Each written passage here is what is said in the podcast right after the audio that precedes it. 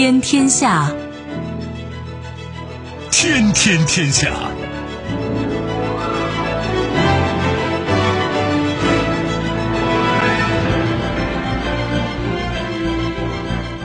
历史穿行者，新闻摆渡人。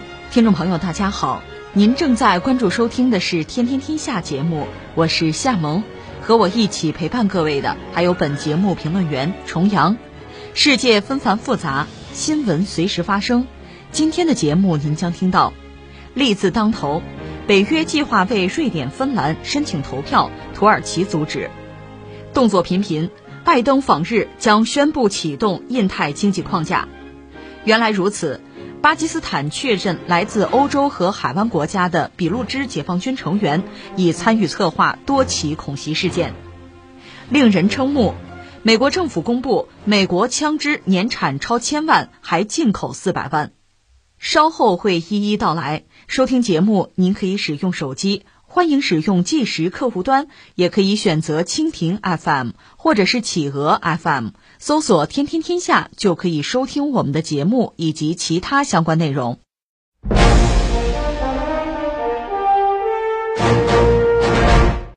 芬兰和瑞典已正式提交加入北约的申请，但多次表示反对的土耳其又踩了一脚刹车。据媒体报道，土耳其后来阻止了各国驻北约大使对立即开始谈判的投票。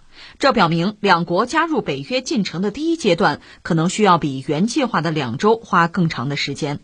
土耳其要求他们打击库尔德工人党等在瑞典斯德哥尔摩等地的恐怖活动，希望北约尊重其关切。十八日，三名土耳其高级官员透露，土耳其针对同意芬兰与瑞典加入北约一事已开出要求清单，首先就是要求两国公开谴责库尔德工人党及其分支。结束两国及其他欧盟成员国对土耳其的武器出口限制，以及让土耳其重新加入美国 F 三五战机项目。呃，土耳其出手了啊！此时不出手更待何时？哈，就在最关键的时候，整个西方都欢呼雀跃。现在这两个国家，就是芬兰和瑞典，一旦加入北约，其实对俄罗斯是一个，我个人理解是很致命的一击。如果说俄乌战场在焦灼状态，你现在不好说谁赢谁输哈。但如果说这俩国家加入北约之后，那等于说，呃，北约的东扩或者你说北扩也行吧，就完全是完成了一个出乎俄罗斯甚至北约自身意料的一个突破。那俄罗斯面对的这压力空前的增加哈，这个战略态势上就极端的被动。所以从西方来讲呢，抓紧促成这个事儿，绿色通道赶快进来。而且这两个国家人家是自愿，这不已经提交申请了。这个关键的时候，土耳其忽然跳出来，不行，不许。一票否决，我可以做到。那为什么呢？我有条件有要求吧。所以土耳其等于说拉了一个很长的单子，而且人家讲就是我们和俄罗斯没有关系，我们只是为了自己的利益。当然，这个事情就是土耳其现在的这个抉择啊，确实客观上等于帮了俄罗斯，至少俄罗斯可以喘息一下呀，多一些和西方进行博弈的筹码或者说是时间吧。但土耳其呢？个人以为他确实也谈不上是为了俄罗斯的利益，他本身确实是为了自身的利益。因为他你看，在地缘政治格局里面，他位置就很独特，很占优势，所以他确实有机会在俄罗斯之前是在苏联啊和西方之间，他可以左右逢源，两边要价，寻求自身利益的最大化。其实从历史上，俄罗斯就沙俄时代和土耳其打仗，俄土战争打了就十四吧，而且沙俄越做越大。土耳其本身面对的威胁就越来越大，而且一战呢，他要站歪了，站到德国那边了，最后奥斯曼土耳其不就解体了吗？然后现代土耳其诞生，那国父就是凯末尔，这和库尔德人还有关系，待会儿我们再讲啊。然后我们说二战结束，土耳其就很担心苏联跟他算账，因为他帮过德国呀，我说的纳粹啊，所以转而就倒向西方，希望加入北约。北约一开始也并不待见他。那就交投名状吗？他就是积极的参加所谓联合国军，跑到朝鲜打仗，当然仗打的挺丢人哈。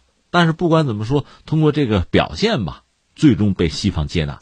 我们知道土耳其并不算是西方啊，甚至你从古代讲，他是西方的敌人。奥斯曼土耳其吧，从这个种族啊、历史、宗教上和西方是格格不入的。但从西方那个角度讲，没有永恒的朋友和敌人，只有永恒的利益嘛。所以你看。当年一四五三年是奥斯曼土耳其打下君士坦丁堡，那整个西方是被震动，基督教世界是被震动的。但是呢，到了一八五三年到五六年克里姆战争，英法是帮着奥斯曼土耳其去打沙俄。那到了这个二战结束以后，北约接纳了土耳其，但土耳其在北约内部呢，其实也很孤立。它毕竟不是传统西方国家，而且它和呃宿敌就是和希腊还有矛盾，甚至直接动武。北约内部俩盟友啊，直接动武。近几年呢，土耳其本身和一些西方国家，包括和北约的头就是和美国关系也很不好。而现在他要站出来阻挠芬兰和瑞典加入北约，很独特啊，很横 啊。刚才我们讲，他是在俄罗斯和西方之间可以左右逢源。能不能做到呢？看埃尔多安，现在他总统埃尔多安吧，看埃尔多安的智慧。但是呢，你看看这几年他和俄罗斯和西方之间的这个博弈啊、争斗啊、互动啊，确实很耐人寻味。原来他是和俄罗斯不对付的，其实之前和苏联就不对付嘛。土耳其一直想做大做大自己，哪怕是影响力和势力范围呢，甚至你比如把突厥语都作为一个平台，把很多国家拉到自己这个圈子里。实际上，对当年苏联在中亚的这个。影响力也是一种围棋，咱用个术语潜销啊，也是一种渗透。苏联解体，俄罗斯传统的势力范围和土耳其也是有矛盾有冲突。俄罗斯要帮助叙利亚的那个阿萨德就维持那个政权嘛，土耳其是希望那个政权倒台的，所以双方就不睦。土耳其还打下来过俄罗斯的飞机，但随后呢，土耳其发生政变，埃尔多安差点下台，就军方政变，居然不是西方，特别是北约的盟友帮他，而是普京帮了他一下。啊，一句话点醒梦中人，所以他和俄罗斯和普京的关系又得以改善和扭转。当然，我们理解双方在这个战略利益上，其实该是矛盾还是矛盾，这结构性的改不了。但是不妨碍双方可以化解一些矛盾，关系有一些缓和，可以相互利用啊。那我们曾经讲过，二零一四年俄罗斯拿回克里米亚，其实。他在黑海的力量就增加，那翻回来，土耳其对黑海的影响力就减弱了，所以土耳其本身也对俄罗斯有警惕。可是翻回来，土耳其和西方的矛盾呢，也是结构性的，因为从根儿上讲，非我族类，其心必异啊。西方对土耳其，就欧洲对土耳其也是排斥的，特别是埃尔多安上台之后，他的一系列的作为吧，他偏向原教旨主义啊，另外叫恢复奥斯曼土耳其的荣光啊，他从议会制改到总统制，大权独揽。这都是西方的意识形态，包括西方的根本利益上难以接受的，所以欧洲和土耳其的关系不是很好。土耳其一直想加入欧盟，就是进不去，而且土耳其又买了这个俄罗斯的 S 四百防空导弹，美国就不干，双方博弈到最后，美国干脆把土耳其踢出那个 F 三五项目。土耳其未来就是军力的现代化，F 三五是隐身飞机啊，土耳其又不能自己做，就看中了这个飞机，而且海军的航空母舰都造了，就要搭载这个飞机，被踢出这个项目，那所有这些梦就完了。而且原来土耳其啊，包括意大利什么的，还是很重要的 F 三五的维护中心，还能生产一些零部件，这也没机会了。所以土耳其和西方打交道，不管是跟欧洲还是美国哈，那憋了一肚子的气。这回可算落到我手里了，小样哈！现在我拉清单，你挨个给我满足。所以这次我们看到他清单很长，理由是什么呢？就是我跟库尔德工人党不对付，但是呢，芬兰、瑞典是包庇和纵容这个恐怖组织在他们国内的活动，因为这个库尔德工人党呢，实际上被美国和欧盟都认定是恐怖主义组织，这是实话。但是呢，在这个芬兰、瑞典。因为这两个国家就是北欧国家嘛，他们在这个意识形态上和传统欧洲又有所不同。我们加一个引号说带有某种宽容性吧，就是谁在这闹闹，这个土耳其是不干的。就说你必须给我认定，呃，库尔德工人党恐怖主义啊，恐怖组织，而且它的分支也是，你不但要认定他们是恐怖主义，你还得打击啊。你都要加入北约了，我是北约的盟友，你居然放纵他们，那我哪受得了？呃，其实这个事儿不止于此，还有好多呢。刚才我们讲，就拿军贸来说，土耳其本身有些西方国家对他在这个军事领域啊、高技术领域也有这个禁售，特别是刚才我们说，美国的 F 三五就不卖给土耳其，土耳其能干吗？一直想找机会能恢复，但是美国呢也很讲原则，我们加个引号，你买俄罗斯 S 四百，我就不能再卖给你 F 三五，这事儿就僵在这儿了。哎。那现在利用这两个国家加入北约，我呢又有资格我挡住一票否决。那美国你要不要活动活动心眼儿啊？你后退一步，你讲什么原则呀？你让我回到 F 三五项目好不好？另外还有什么呢？其实和北约关系不大不直接，和欧盟这点账也得算。我还想加入欧盟呢，你们拦着不让我加入，这事儿咱要不要说一说？其实你看土耳其，他要想算的账，想获得的利益哈，是长长的一个单子。当然，至于西方能满足多少，那也不一定。但是话说到这儿哈，我现在一夫当关，万夫莫开，我就拦着他就进不来。你要想让他们进来，我这单子上的条件你就得答应。土耳其现在这你说敲竹杠都行，难得百年不遇一个机会哈，攥住蛤蟆一定要攥出脑白金来是吧？肯定是这样。这事儿我们算说清了。下面我们专门再关注一下所谓这个库尔德工人党吧。库尔德人，我们曾经讲过，在中东啊，诸多的民族，你看人家犹太人搞了一个以色列啊，阿拉伯人国家就很多，波斯人搞了个伊朗，土耳其人有自己的国家，那么库尔德人没有。本来在一战结束的时候，眼看着有一个建国搞出一个库尔德斯坦，有这个可能性，但是就因为现代土耳其的崛起，最后反而是库尔德人没有机会，分散在四个国家：伊朗、伊拉克，还有叙利亚和土耳其。当然，人家也希望建立自己的国家呀，可是这几个国家都不愿意啊，因为你不管在哪儿搞一个所谓库尔德斯坦，都得从我们的版图上切领土出去啊，那哪行啊？那就闹吧，那就武装斗争吧。其实你看那个爱尔兰共和军类似，他们呢能够进行的斗争，武装斗争有时候带有恐怖主义性质，就是攻击平民啊、政府机关、警察局什么的，这不是很常见的桥段吗？那你这么一闹，那我当然要镇压了。这样呢，很多这个所谓的组织会转入地下活动。那我们对他们的了解呢，可能也不会很全面。拿我来说，了解有限吧。但我知道这个，一个是库尔德工人党，这是应该说历史相对比较悠久的一个组织啊。另外呢，还有像这个库尔德自由之鹰，他们之间的关系是什么关系呢？库尔德工人党多少有点被招安的意思，就是放弃武装斗争。那么有些强硬分子呢，转投那个自由之鹰。你这边和政府和土耳其的关系相对来说越缓和，那我这边的斗争越激烈，我招揽的人就是强硬分子就越多，会出现这样一个局面。而这个库尔德工人党呢，在库尔德人诸多的组织之中是比较有名气的，而且它本身就有武装组织，就有游击队。它是一九七八年成立的，领袖叫奥贾兰。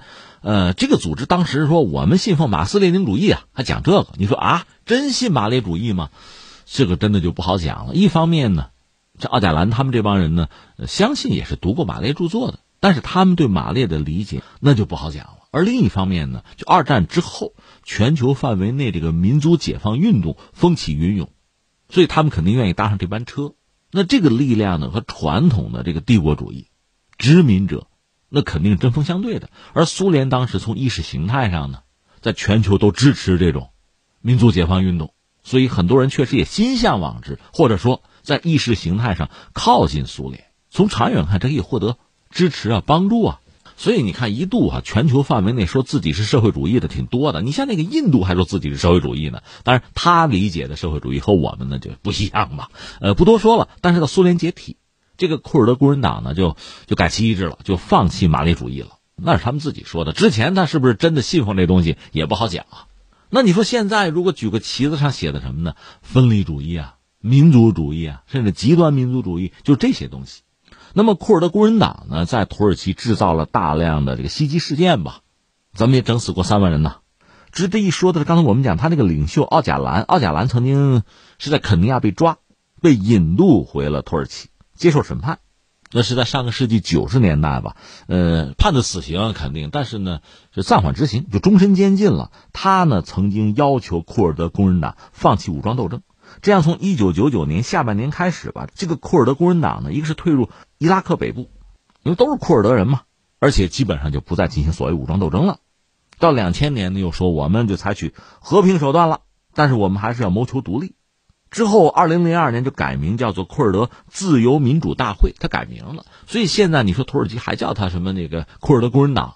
这个本身，土耳其可能也有自己的算计，就是强调他是那个工人党，强调他的那个暴力和血腥的一面，估计也有这个考虑吧。而且我们不是说了吗？库尔德人还有很多组织，库尔德工人党是比较有名的。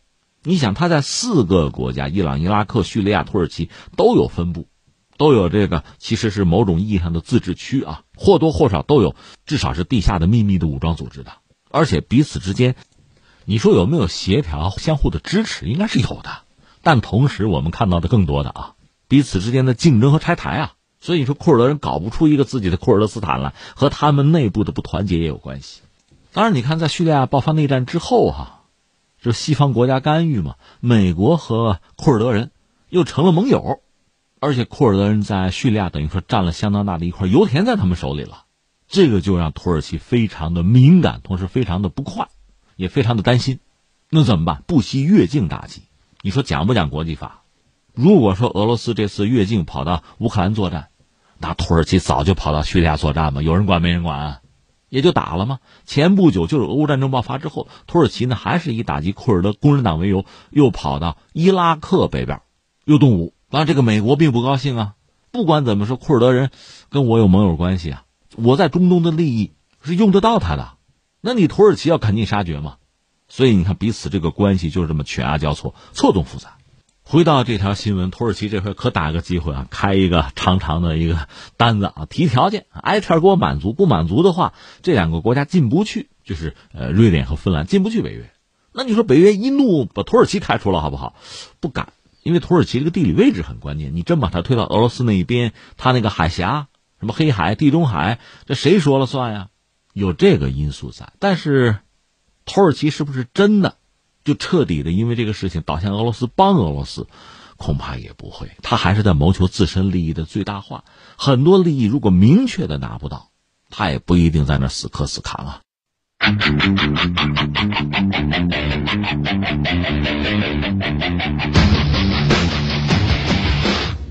本周，拜登即将开启为期四天的日韩之行。美国商务部长吉娜·雷蒙多五月十七日在记者会上透露，拜登将在访日期间正式宣布启动印太经济框架。有媒体指出，印太经济框架是美国政府为抗衡中国在亚洲影响力而提出的。特朗普任内退出跨太平洋伙伴关系协定，在亚太地区出现经济影响真空的美国希望另起炉灶。去年十月。拜登在东亚峰会上首次提出印太经济框架构想。据报道，美国商务部正牵头就印太经济框架进行谈判，重点放在供应链弹性、清洁能源、基础设施、税收和反腐败等领域。美国政府还努力将数字问题纳入谈判议题，例如数据本地化和跨境数据流动。呃，这条新闻最核心的。一句话就是，美国要推一个新的叫印太经济框架啊，印太经济框架，英文简称是 IPEF。这个一个是拜登之前讲过，再就是美国那个贸易代表就戴奇啊，之前也曾经在印太转悠过一圈，当时就嚷嚷说想搞一个框架。那现在我们知道这靴子要落地哈，叫印太经济框架，拜登要力推，他这不是最近到亚洲转一圈，到日本、到韩国转一圈吗？那这是他最主要的一个核心的要推的理念。呃，而且你看，假设我们是美国人，我们是拜登，你想也能想到，就是我新做一个朋友圈，这个圈里肯定我美国我是核心，对吧？我是群主，然后把谁拉到群里来呢？你看咱们这个微信 做一个群哈，呃，那拉几个人进来？澳大利亚、新西兰，对吧？五眼联盟的成员啊，不管怎么说，这是盎萨人呢，这拉进来没有问题。然后呢，日本、韩国得拉进来，这是美国在亚太地区实际上最主要的两个盟友，而且在人家那都驻着军呢。敢不听话，对吧？这两个能拉进来，这就凑了四个了。然后呢，印太、印太、印太跟亚太有啥不同啊？得有个印啊，印度洋啊，谁呀？印度嘛，你得想办法把印度拉进来。印度这个国家拉进来吧，有点麻烦。一个呢，它确实是一个大国啊，而且这几年跟美国走的、跟西方走的相对要近一点，这我们都知道。但是呢，俄乌战争，你一看印度，人家还是有自主的意识，有自己的战略上的自主性，这个欧洲是不一样的。另外，印度人家考虑自身的利益啊，包括经济上的利益，莫迪还有自己政治就选票上的考量。你看那个 RCEP，印度到最后把其他那十五家都涮了啊，耍了，他不进，不跟你们玩了，人家怕自己吃亏嘛。同理，你说美国现在拉一个群，我进去又是经贸领域的合作，我吃亏怎么办？所以印度态度似乎不那么积极。所以你说把印度拉进来有没有可能呢？有可能。而且美国非得把他拉进来不可，要不撑不了印太嘛？甚至那就等于说，那降低点标准嘛，给印度呃开绿灯、开小灶。但是你拉进来之后，他可不一定听话，不好谈哦。你要把他拉不进来呢，你这所谓印太这个架构，他就名不副实。那你翻回来从印度那个角度讲，那这个时候我还不得要点价啊？我得开个价啊！就像土耳其现在忽然站出来反对芬兰和瑞典加入北约，我开条件呢，答应条件啊，要不卡着门不让进呢，就会出现这样一个局面。这是印度，另外就是东盟国家，东盟国家里边最好撬动的应该是新加坡吧。然后呢，如果可能的话，像马来西亚和越南有没有可能拉进来？就是经济相对比较发达的，印尼有没有可能？人口也比较多，对吧？剩下其他一些，比如中南半岛国家，拉不拉进来的吧？恐怕从美国人这个角度来讲，我们等于说点了一些国家的名字，也等于画了几个圈一圈一圈的哈，就能够构成一个所谓印太的经济的一个框架。新闻就是这么个新闻。下面我们特别要关注几个角色，一个是中国。那至于中国呢，很有意思，美国人当然绝口不提呀。而尹锡悦就是韩国那个新总统说说没有排斥中国，这话说的也挺莫名其妙哈。人家都刻意回避，你非把这点出来对吧？可见韩国本身这个态度吧，其实他也有点作难，因为他和中国经贸联系很紧密。你真被逼着上了美国的车，大家都清楚，这个所谓印太的经济框架就是针对中国，就是想孤立排斥中国的。我们把话放在这儿，美国和中国的经贸关系不一定怎么样呢，不一定真的脱钩呢，但他会逼着别人脱。像韩国这样的角色，首当其冲，我逼的就是你，这日子会很不好过。但你说我不参加，好像你又不敢。至于菲律宾呢，菲律宾刚刚当选的这个总统小马克思说什么呢？说是希望对华关系能升级，而且说有分歧不找美国，表这么个态，因为他确实不是很亲美，美国人对他多少也排斥吧。所以把菲律宾拉到圈子里吧，难啊！所以再说一个国家是日本，日本肯定是积极主动，但是日本现在也有一些麻烦需要解决。他就是最近这段时间，其实经济状况不是很理想。它这个年化按年化算 GDP，现在应该是负数。这是我们就事论事把这个新闻讲清楚了啊！就是美国人有一个新的规划啊，搞一个印太的经济框架，怎么看这个事儿呢？最直接的一个感慨呢是这样，你看啊，奥巴马做美国总统，他刚当上总统的时候赶上什么呀？就是那个金融危机，零八年金融危机，日子很难过。呃，实话实说，今天我们看中国是帮了美国的忙的，但是美国人呢，并没有知恩图报，翻回来针对你就搞你，这个也是让很多国人嘛认清美国的这个行事风格很重要的一个过程。就在当时。而且到奥巴马就执政的末期，他确实拿出了一个非常宏大的构想，一个是跨大西洋，就是美国和欧洲嘛，再就是一个环太，环太平洋那个就 T P P 了，实际上针对中国的意味很浓。他还搞这个什么重返亚太、亚太再平衡这套东西，但到特朗普上台之后，把这东西都给毁了。那么拜登上台呢，虽然没有再提奥巴马时代这两个宏大的圈子，但实际上他真是这么做的。你看俄乌战争。它最后导致美国和欧洲走得更近，把俄罗斯的威胁作为一个最主要的问题来渲染。从这个意义上讲，拜登确实拿这个说事儿吧，促进了西方的团结，美欧之间走得更近，就是欧洲更听美国人的话。当然，我们看一个事情，你要用一个发展啊变化的一个思路去看啊，他们确实是走得更近了，就是美欧啊。但这个过程恰恰是美国在收割欧洲的过程，欧洲的经济会出问题。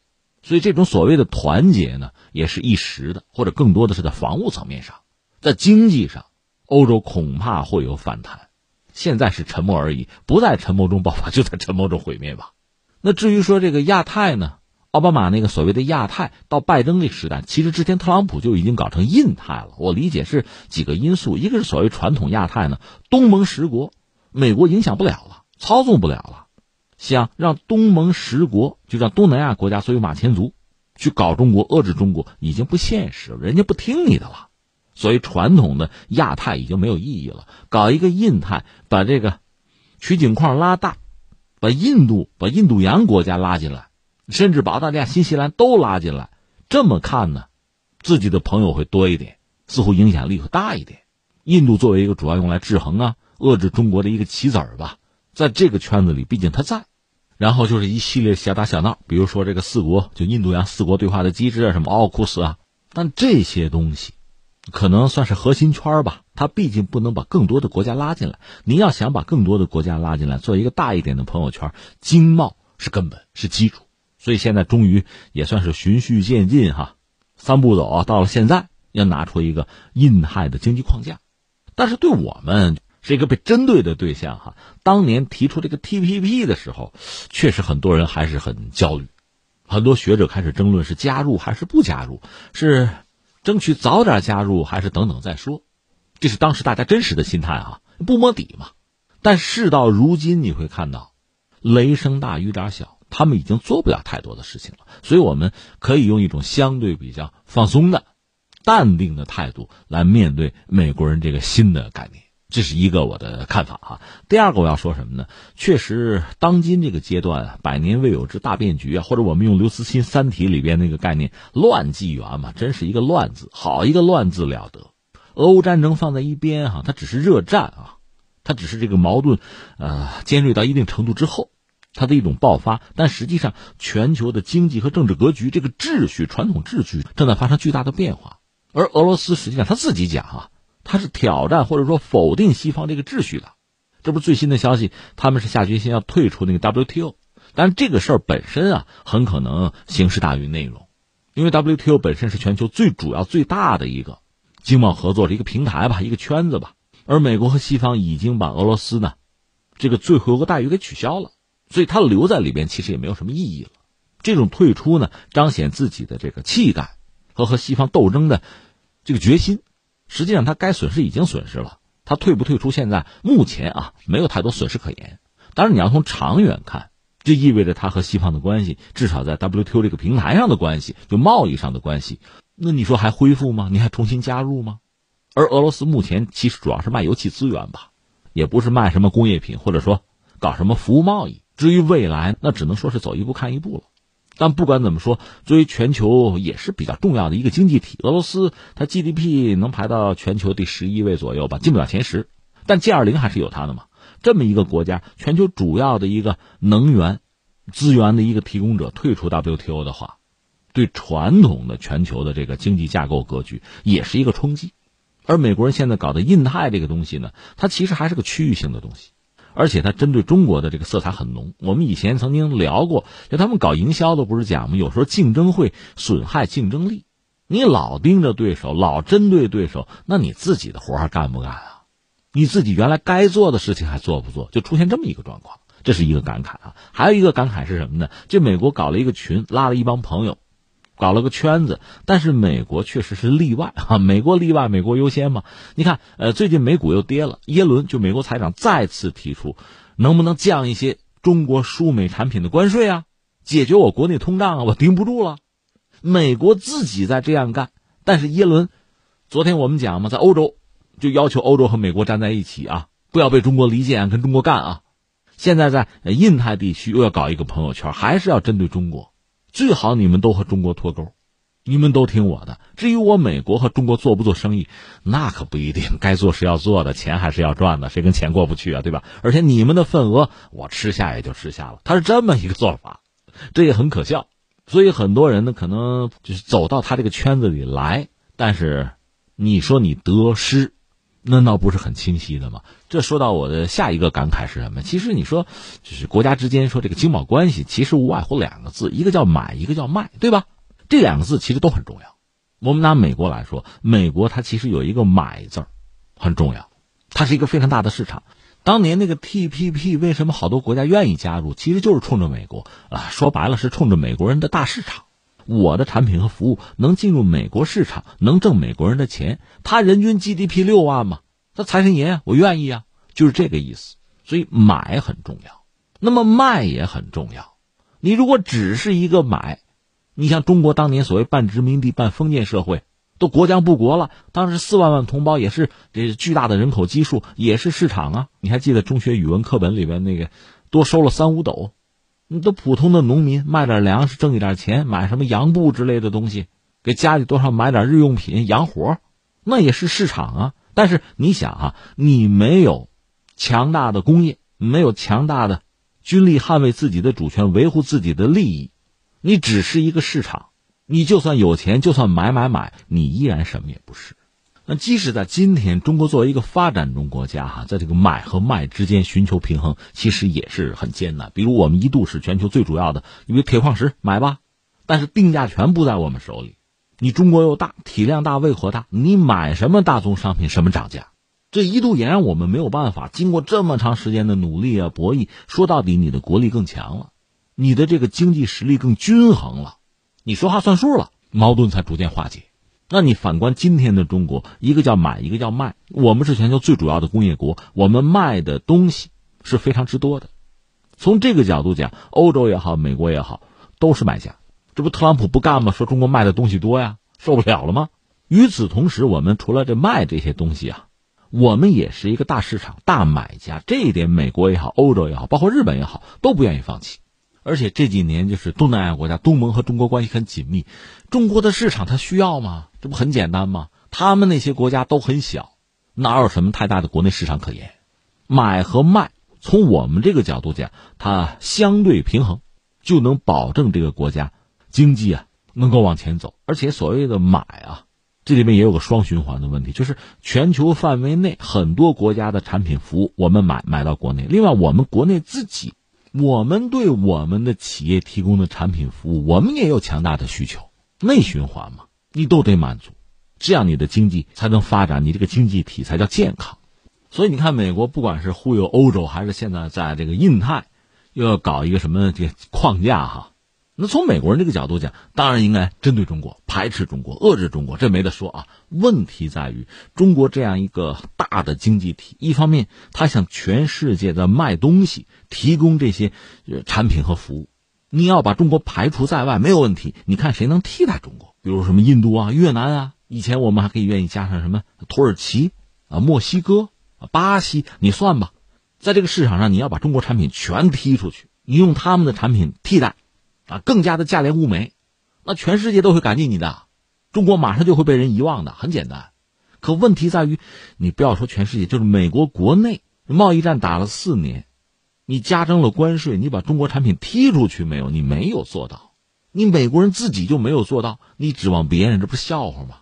另外再说市场，中国十四亿人，当然我们是一个发展中国家哈，我们要论人均 GDP 啊、购买力啊，和发达国家没法比，这个我们要承认。我们比起欧洲、比起美国差很多，但问题在于，毕竟是十四亿人的大市场。你把中国踢出去之后，那么中国人的购买力，你美国人能不能把这个窟窿堵上？你要能堵上，中国也是可以被取代的。一个买一个卖，就是说你能取代中国人，你美国人自己也好，你加上你盟友也好，你搞一个朋友圈也好，你能把中国人取代了，你就赢了。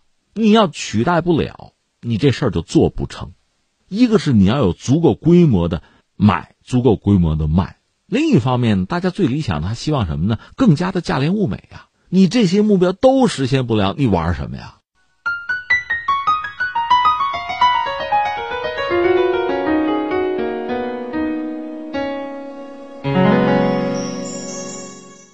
十八号，巴基斯坦俾路支省政府发言人在新闻发布会上透露。十六号逮捕的一名俾路支解放军组织女性成员所获取的恐怖活动资金是由迪拜某个人向其提供的。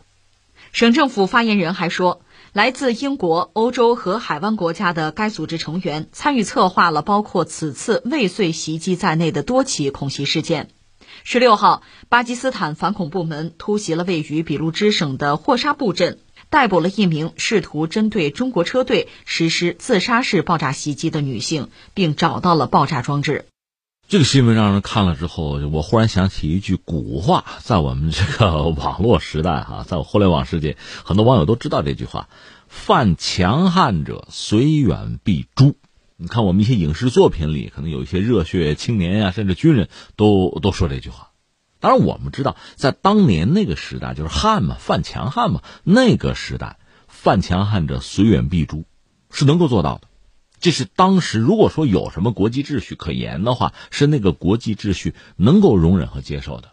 那么，如今在当今时代，今天的国际秩序，今天的这个国际法，今天国与国的关系，是不是还能允许这种作为存在？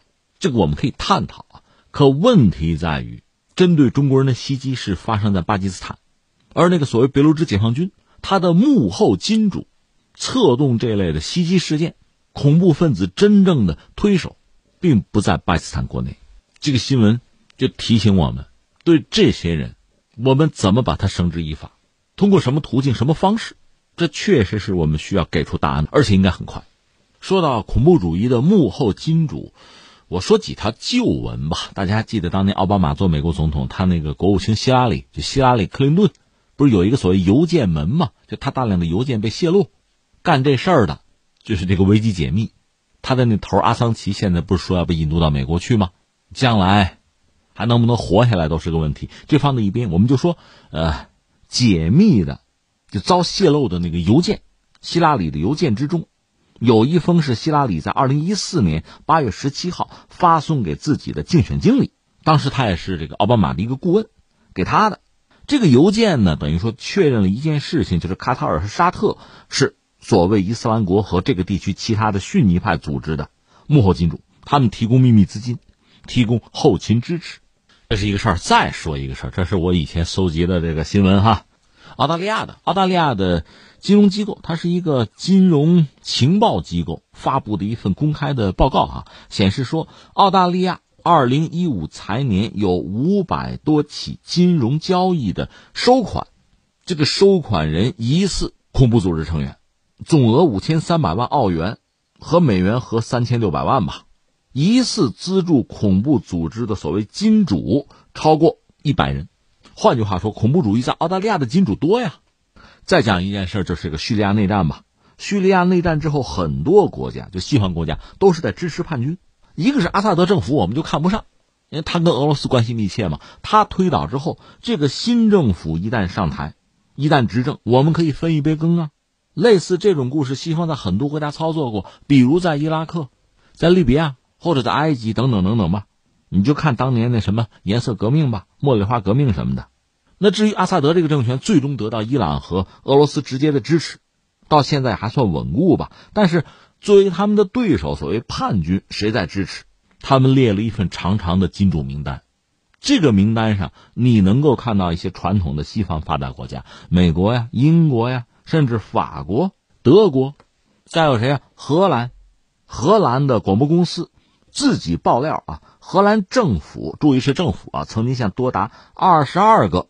叙利亚的反对派组织提供过卫星电话、什么丰田皮卡之类的各种装备，还有七千万欧元的资金支持，是荷兰啊。那叙利亚政府发现的最新一个所谓幕后金主是谁？是以色列。所以叙利亚呀，这个官方列了一个单子，你看的也是触目惊心啊。支持叛军的啊，除了美国，还有英国、法国、德国。后来又发现了谁呢？陆陆续续的啊，印度啊，荷兰。最新的叙利亚军队收缴一批武器，就走私的武器系统哈，军火哈，发现谁是幕后金主？以色列。你看吧，这几件旧闻堆在这，我想说明什么呢？第一个哈，呃，一般我们说到什么恐怖主义啊、恐怖组织啊、什么极端宗教势力啊，大家脑子里可能会有某些形象、某些联想。但你再深想一步，你就看我们中国历史上，当年国将不国、军阀混战，有一些山大王也是振臂一呼，也是揭竿而起。凑一帮弟兄，搞几条枪，他成不了事儿啊！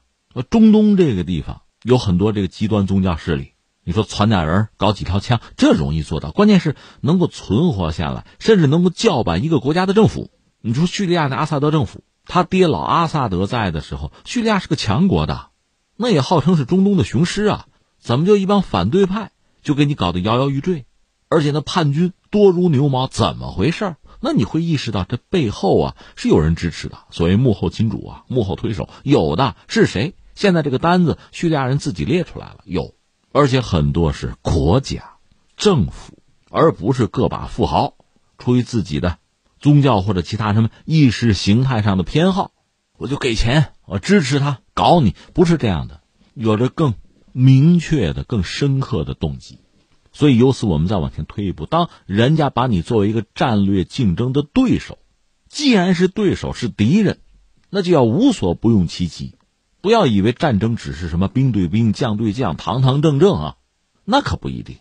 我们知道，现在所谓的战争啊、博弈啊、厮杀，它是在各个领域、各个维度、各个战场上在同时进行，搞掉你，让你倒下，分而食之，这是人家的目的。那么有些人就没有底线。谈不上道德了，所以我们不妨问一句：当今世界上很多所谓的恐怖主义啊、恐怖组织啊，我们可以列出很多，为什么不同的国家，他这个恐怖主义的名单就不一样？在美国人看来，伊朗那个革命卫队就是恐怖主义，而我们把什么三股势力列进去，美国乃至西方就不愿意接受，就不愿意认同。为什么？对人家来说，这些组织、这些人是有用的。那么这次在巴基斯坦发生，也不只是这一次，之前也发生过，就是所谓别鲁日解放军针对中国人、针对中国参建的项目下毒手。为什么？一方面我们知道别鲁日人有独立啊、分离的倾向；另一方面呢，在巴基斯坦这个国家里，他们确实过得很贫困的生活。他们也拿不到像样的资源和财富，但是中国人带来的是机会啊，是发展呐。按说他们应该很好的和中国人配合，和政府配合，把国家建设好，让自己过富足的生活。但是我们也分明的知道，很多人并不愿意出现这样的局面，他们愿意鼓动这些人大搞分离主义，和政府闹，给中国人的项目捣乱。这即使不能给自己加分，也给自己的竞争对手减分嘛。道理就是这个道理啊。所以在当今世界，认清这个斗争的复杂性和残酷性很重要，同时找到应对之策很重要。自己要有能力解决问题，国际合作才会有真的价值。文的一手，武的一手，他真的是两手都要硬。政府的作用、民间的作用也都不可忽略。说到底，还是一套组合拳吧。你要有能力在国外、在海外维护中国的利益、中国人的安全，高质量的开放才能真正的实现。朋友和我们合作，也才会有信心。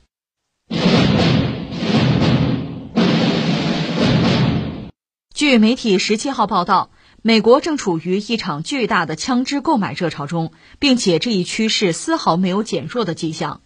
十七号就是美国布法罗大规模枪击案发生三天后，美国政府二十年来首次公布枪支制造和贸易的全面统计数据。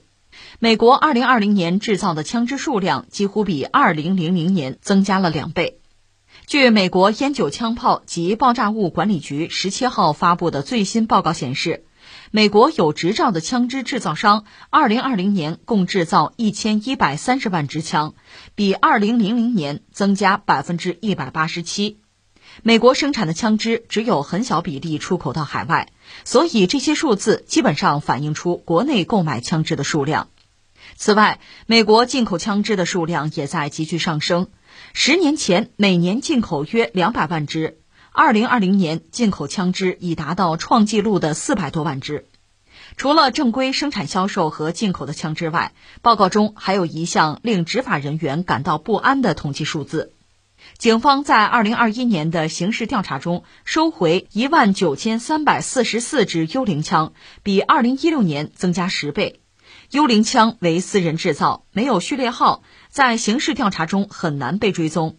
执法官员称，这种情况导致了与枪支相关的谋杀案件激增，尤其是在加州，在犯罪现场发现的武器中，幽灵枪占到一半。这是一个让人觉得瞠目结舌的数字吧？就是美国人枪啊，大量的枪，而且，呃，美国有很多企业造枪啊，但是它就枪支出口并不是很多，那就是自用嘛。当然，我们也知道美国有相应的法律法规吧？就一般人，你说你要买枪，那你得有相应的资质啊。另外说卖枪嘛，这个交易嘛，这枪应该是能够追踪的。按说一切在这个监管和掌控之中，按说是这样，但是我们也知道根本不可能吧。这不是有一个词儿叫“幽灵”？幽灵枪就是它没办法被追踪，它很多零部件呢，你通过各种渠道可以买到，就是你组装枪支吧。当然，可能一般人也做不了，比如那个机匣。那个东西需要精密加工的，你要没有相应的设备很难做出来。但是呢，它有半成品的，而且，呃，看有一些具体的细节，说美国有一些法律法规吧，专门有一些漏洞，就这些东西啊，并不在它那个禁止范围内，你还是能想办法交易到。另外，随着技术的进步，你比如像这个三 D 打印技术，它可以解决很多问题，所以最终呢，很多人会拥有枪，而有些人拥有枪会让另一些人感到不安全的话。那么大家都买嘛，所以现在美国这枪支泛滥，而且就是美国民间吧，美国社会拥有枪支的这个数量是惊人的，怪不得美国有那么多的这个枪击案，那么多的这个刑事案件和枪有关，那么多的人死于枪击，而且我还有一种什么感觉？你看我们中国就有一句话嘛，就你手里有把锤子，你看谁都是钉子；我手里有把枪，那咱得用上它呀。你解决一些问题，我手头有这个工具，它好用，为什么不用这个工具解决问题呢？其实你想过没有？就是说，你你看人类的这个文明的发展史哈，人类能够制造工具，这是人类和其他动物很重要的区别，是吧？我们很小就学到这个知识。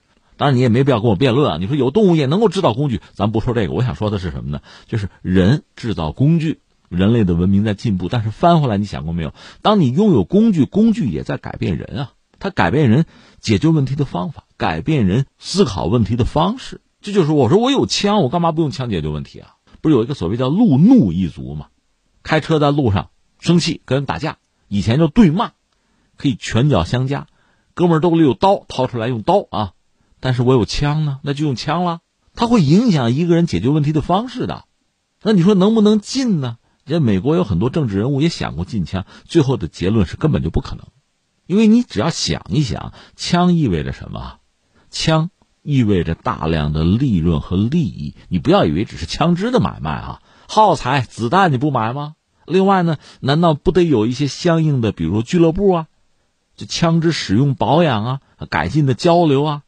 射击的学习训练呢，它是一个庞大的利益链条，这就像一个巨大的设备啊、机器一样，它一旦启动，你让它停下来，停不下来了。那这是我们的一个感慨。对美国观察，这是一个独特的角度。还有一个角度是什么呢？你看，美国在上个世纪二三十年代，它作为一个新兴的国家嘛，崛起啊，就是轮子上的国家，应该说家家户户似乎都有汽车了，甚至不止一辆。那有了汽车，你比如我修车呀，改造啊。这就是相当多的人在做的事情，其实这个对这个国家来说是很重要的，因为大量的人口他有车，他喜欢车，开车改造车，他这种车的感觉、机械的感觉，让整个民族真的是在轮子之上。而且不但如此，美国有大量的机场啊，我记得有几万个私人机场，就小机场，大量的私人的自制的小飞机在天上飞，这意味着大量的美国人。包括很多年轻人哈，对航空、对机械的那个热情会被点燃，所以你看，美国真正的在战争期间，那汽车兵你不能说没有吧？其实无所谓，大家都会开车，这是那个曾经的美国，曾经高光时刻的啊，被特朗普包括拜登心心念念想恢复到那个状态的美国。可如今似乎不是这样了，大麻在很多州合法化了，这个枪支的买卖变得也非常的容易。而且这次疫情，你看到很多美国的公众这种反制，就不相信科学、医学、阴谋论，就这些东西似乎在大行其道。这是今天的美国，这个美国和我们以前，比如从什么好莱坞啊，或者从什么报道之中看到的那美国，可能真的是不一样了。美国在变化，这个变化，他们连自己可能都觉得陌生，都觉得失控啊。